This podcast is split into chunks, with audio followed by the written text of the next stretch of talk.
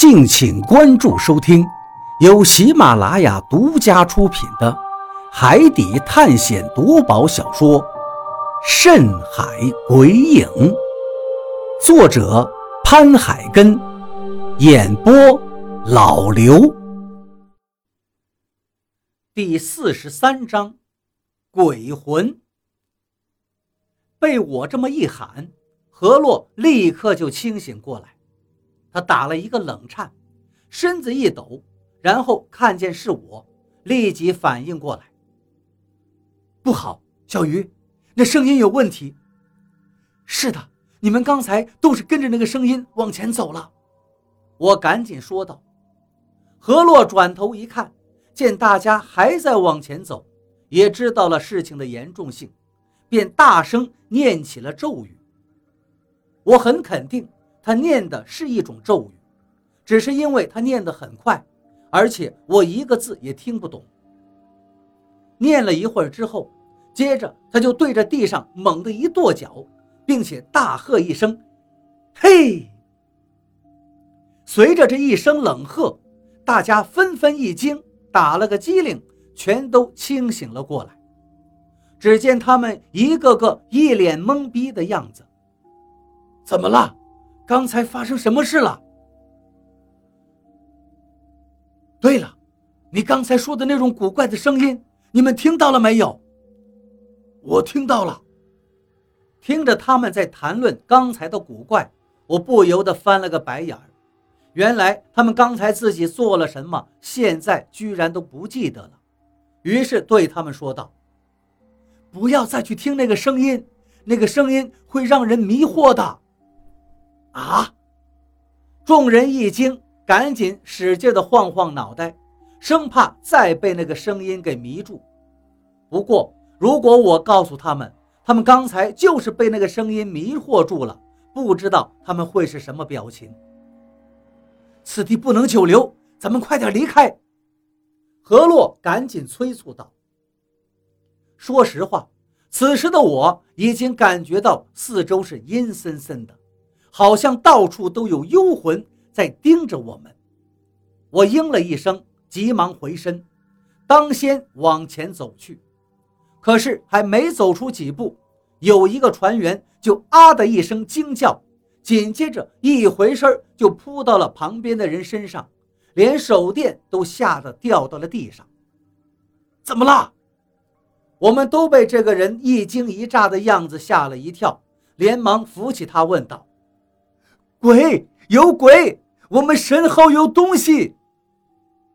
那个人惊恐地指着身后叫道：“我心里一紧，额头上又是一层冷汗。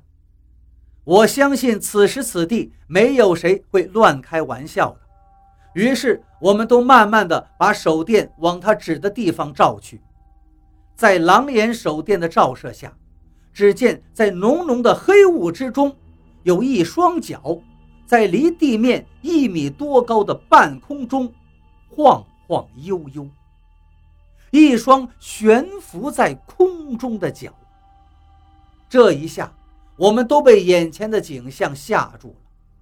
在毫无防备之下，突然看到一双脚，即便我们有心理准备，也会被吓个半死的。啪！我心头一惊。手电一下子没握住，就掉到了地上，在地上滚了几滚之后，居然滚到了那双脚的下面，而且不知道是摔坏了还是什么别的原因，它居然诡异的灭了。这时，其他人也都发现了那吊着的一双脚。当大家的手电都集中照过去的时候，我们这才看清楚了那里的情况。只见在那个地方，根本就不是一双脚，而是悬吊着很多的脚。更确切点说，那里悬吊着很多的尸体，密密麻麻，少说也得有个几十具。这一下真的把所有人都吓得尖叫出了声音。这么多吊死的尸体，这到底是个什么地方啊？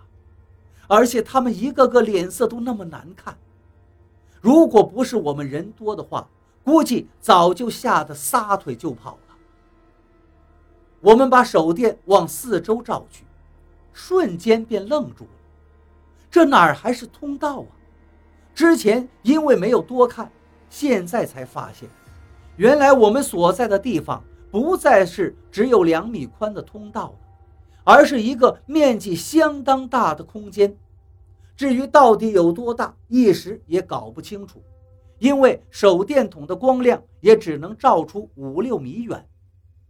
但是在这五六米半径范围之内，却悬吊着几十具的尸体，他们在半空中左右晃晃荡荡，极为恐怖。我把手电悄悄地捡了回来，往距离自己最近的那具尸体照过去。只见他穿着一身灰色的衣服，留着一头的银发，下面还穿着一条黑裤子和一双布鞋。可能是裤子短的原因，裤脚和布鞋之间露出了一截小腿，那小腿在狼眼手电的照射下显得分外的寡白。因为尸体是背对着我们的，所以看不到他的面貌。不过，光凭那一头银发，也知道这具尸体应该是个外国人。接着，我又将手电光往上移去，只见尸体的脖子上还套了一根拇指粗的麻绳。顺着麻绳再往上看去，原来这个山洞的顶上居然诡异地布满了碗口大的石孔，每个石孔里面都垂掉下一根麻绳。有些麻绳下面是空的，有些麻绳下面却吊着尸体。我大为震惊，这些石孔是怎么出现的？是天然形成的，还是人工凿出来的呢？还有那些麻绳，到底是怎么回事呢？为什么那些麻绳看起来像是被人特意的穿进石孔，然后专门等着别人来这里上吊用的呢？就在我头皮发麻、内心无比震惊时，我感觉到四周刮起了呼呼的阴风。接着，我眼前的那具尸体竟然剧烈的晃动起来，随之麻绳也咯吱咯吱的响起。那尸体竟然慢慢的向我转了过来。我急忙把手电的光亮从天顶上移下来。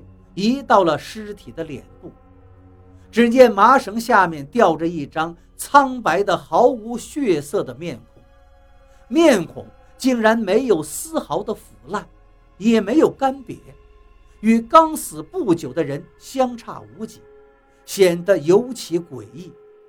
他因为绳索吊住了脖子而张大着嘴巴，两只发白的眼瞳睁得巨大，从他的眼中。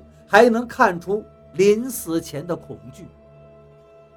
看着半空中的恐怖尸体，我的眉头越皱越紧。我觉得这些尸体很不对劲儿，因为不可能会有这么多人集体上吊。大家也都被眼前这种震撼的场景吓住了。我相信在场的所有人都没有见过这么多的吊死鬼。这个画面怎么能不让人感到恐惧呢？何洛脸色一凝道：“这些尸体阴气好重啊，我们得赶紧离开。”其实不用他说，我们都已经有了逃离这里的打算。这种地方多待一秒都是一种煎熬。可就在我们准备转身逃开的时候，忽然我们的背后。咯的一声脆响，我惊的又是一个机灵，急忙回头看去，只见之前那具尸体睁得巨大的两只眼睛，不知何时又闭上去了。我本就紧张的心更加紧了起来，慌忙把所有的注意力都集中到尸体的脸上。我捏紧了手中的手电，盯着半空中的尸体。然后一步一步地往后退着，我能感觉到那具尸体一定有古怪，但是到底是有什么古怪，一时又看不出来。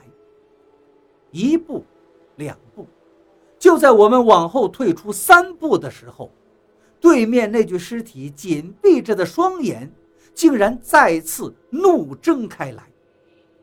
那发白的眼瞳直勾勾地瞪着我，一直大张着的嘴，这时也诡异地咧出了一个弯弯的冷笑。见到这个画面，我整个人都惊得狠狠的一颤，一边急急后退，一边指着那具尸体对大家说：“你们，你们看到了吗？他，他好像在笑。”看到了。大家都点了点头，表示都看到。此时，所有人都发毛了。张广川痛骂道：“他娘的，这真是活见鬼了！赶紧走！”何洛盯着前面那具咧着嘴的尸体，终于大吼了一声。就在我们准备后退时，那具尸体又一次的动。只见一个有些虚化的人影，居然从那具尸体里飘了出来。那个影子跟尸体的穿着打扮、身高样貌相差无几。他一飘出尸体，便对着我们扑了过来。我们大吃一惊，顿时一哄而散。眼前所见真的无法形容，就好像一道虚影朝我们扑过来一样。而且还夹带着一阵阴风，没有任何特效，但是它就这么在我们面前发生了。我们心里都明白，那一定就是鬼魂。